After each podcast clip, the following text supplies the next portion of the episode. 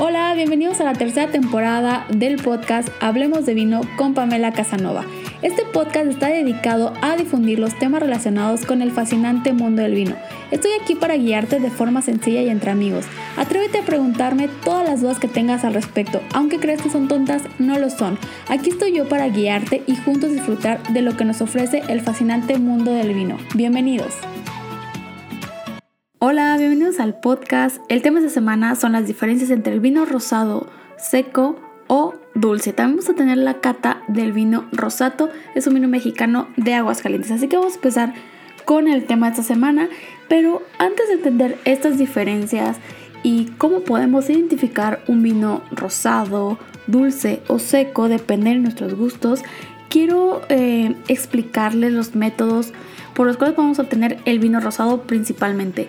Ya lo he hablado un poco más a detalle en otros episodios, en otras temporadas, me parece que fue en la temporada 1 donde les expliqué un poquito más a detalle cómo se elabora el vino rosado, así que te invito a escucharlo si todavía no lo escuchas, pero aquí te voy a dar un breve resumen de las formas por las cuales puedes obtener el vino rosado, o más bien por las formas en las cuales se elabora este vino rosado. Así que vamos a tener principalmente tres métodos, tres formas de obtenerlo. El principal es el método de prensado directo, el cual consiste en la uva totalmente triturada o prensada directamente de la cual se va a extraer pues básicamente el color, pero aquí no vamos a obtener tanta tanicidad, o sea, el tanino aquí no va a estar tan presente, sino vamos a tener muchísimo más concentración de color. Recordemos que los vinos rosados van a estar elaborados principalmente de uvas tintas, pero hay algunas mezclas que pueden incluir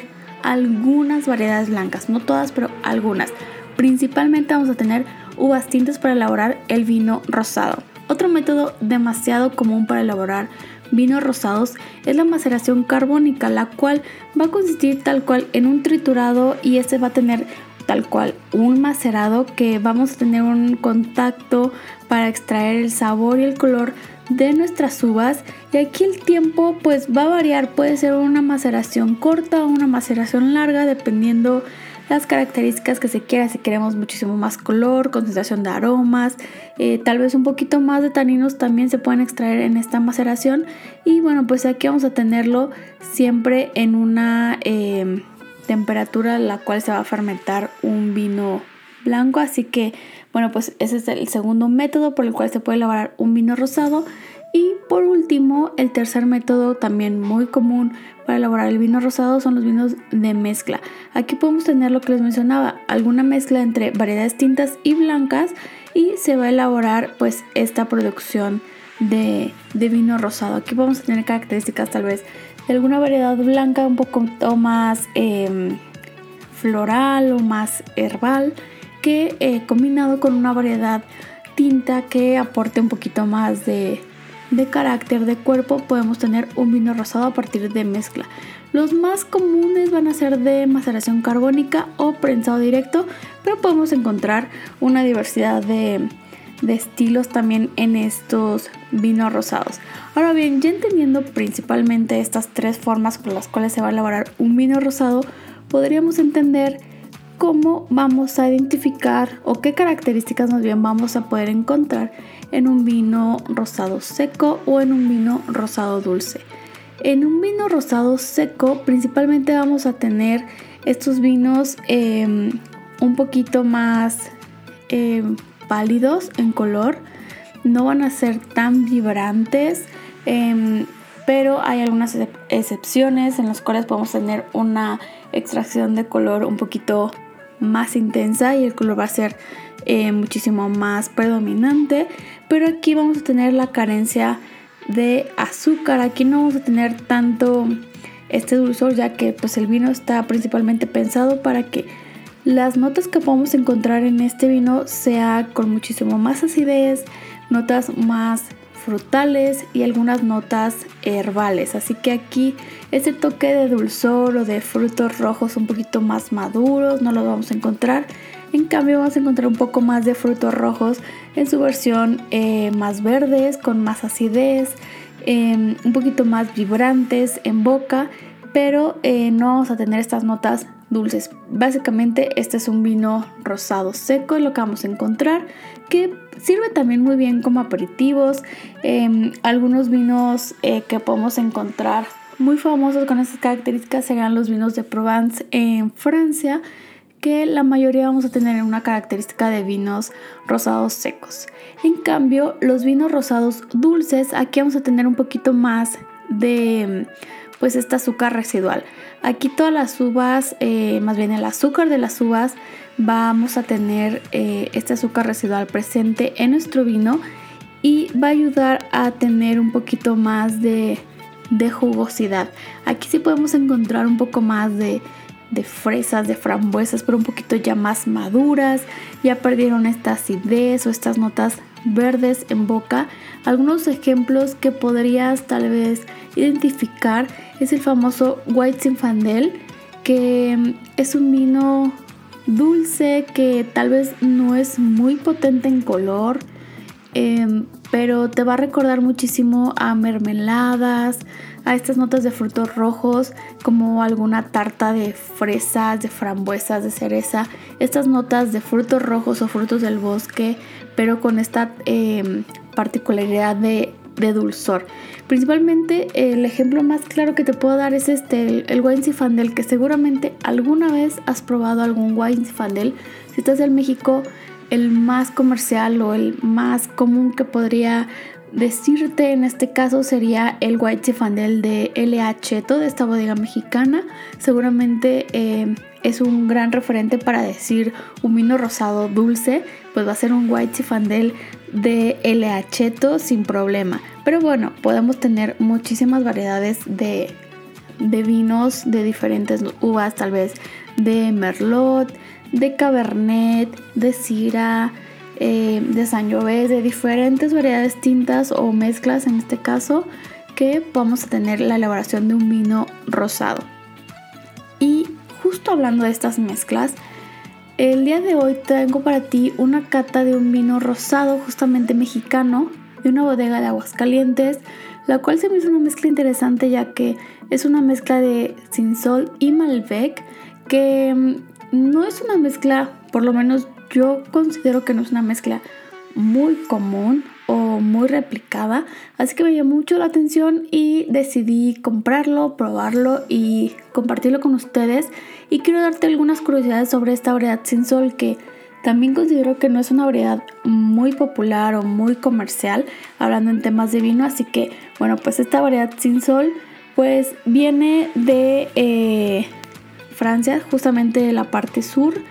Y bueno, pues algunos dicen que viene o es originaria de la parte norte de África, no se sabe, pero digamos que viene de la parte sur va a ser la cuarta variedad más plantada en Francia. Su zona de cultivo más importante de la variedad sin sol se va a encontrar justamente en la zona de Long-Roussillon y en la zona de Provence, en la parte del Valle de Ródano. Aquí vamos a tener la parte más importante de producción de vinos de la uva sin sol, tanto en tintos como en rosados. Y en Italia es algo curioso porque también existe una producción un poco más pequeña en la cual la uva sin sol se le va a llamar ahí como Otto Vianello, así que tenemos esta variedad también presente en Italia y obviamente va a estar presente en Sudáfrica. Ahí se le solía llamar Hermitage y de hecho gracias a, que ahí se le conocía como Hermitage se cruzó con la variedad conocida como Pinot Noir y esta dio origen a una variedad que es emblema de Sudáfrica que se llama Pinotage, la cual em, se reconoció justamente en el año de 1925 y justo la variedad sin sol es una de las variedades que mm, tiene una característica particular que es tolerar las altas temperaturas, tiene una gran productividad, va a dar muchísimas em, racimos la vid y eh, bueno pues a menudo se va a mezclar con otras variedades como es el caso de este vino con Malbec pero la mezcla un poquito más común o más conocida es con la variedad cariñena. Justamente se, van a mezclar como garnacha, cariñena con sinsol. Estas son como las mezclas como un poquito más comunes o más conocidas. Bueno, pues esta variedad va a ser muy buena con las temperaturas como les menciono y al ser muy buena al resistir altas temperaturas también va a resistir la época de sequía. Pero es muy importante em, controlarla ya que puede dar muchísimos racimos y se va a descontrolar este crecimiento y pues la, calidad va, va, a bajar si no se, se controla principalmente la producción. Y bueno, pues estas son algunas como curiosidades que quería compartirles un poquito sobre esta variedad sin sol antes de, darles mis, notas de cata de este vino que se llama Rosato. Eh, como les mencioné, es un vino mexicano justamente de la región de Aguascalientes. Su mezcla de sin sol y Malbec es de la bodegas Origen y este vino no tiene nada de barrica. En color es un color eh, rosado con algunos destellos eh, anaranjados de una intensidad media. En nariz su intensidad aromática también es una intensidad media. Los aromas que van a destacar principalmente aquí en este vino van a ser notas de frambuesas, de eh, durazno, chabacano, eh, manzana roja, algunas notas florales como las rosas van a estar muy presentes en nariz. En boca es un vino eh, seco, ligeramente seco, con una acidez em, media a alta. La tanicidad es media. Y bueno, pues aquí en el posgusto, en el retrogusto, vamos a tener un poquito más de eh, notas de lima, de piel toronja, un poquito más notas cítricas, también como de granada y de fresa van a estar muy presentes. Y bueno, pues es un vino que fácilmente lo puedes acompañar como un aperitivo, eh, para platillos sencillos, sin tanta complicación como algún ceviche, algún carpacho, em, tal vez alguna pasta con una salsa muy sencilla, con una salsa tal vez marinera, em, algo de carne pero que sea muy muy suavecito, tal vez, em, no sé, se me ocurre unas puntas de res, algo muy sencillo. La verdad es un vino que yo prefiero tomarlo como solo, como un aperitivo, en una tardecita para descansar y sin problema lo, lo puedes disfrutar.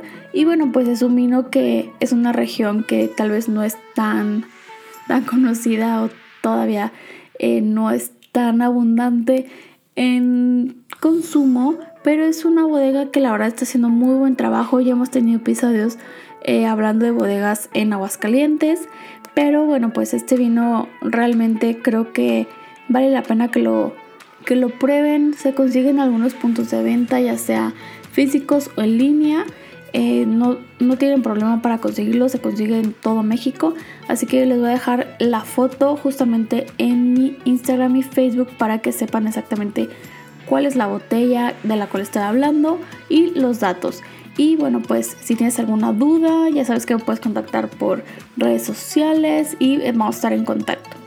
Y esto ha sido todo por el tema de la semana. Me gustaría leer tus dudas o comentarios y por supuesto de qué otros temas te gustaría que compartiera con ustedes en este podcast. Nos escuchamos la próxima semana. Los invito a que me sigan en redes sociales en donde seguimos en contacto. En Instagram me encuentras como Pamela Sommelier y en Facebook como Pamela Casanova Sommelier. Nos escuchamos a la próxima. Vino abrazos.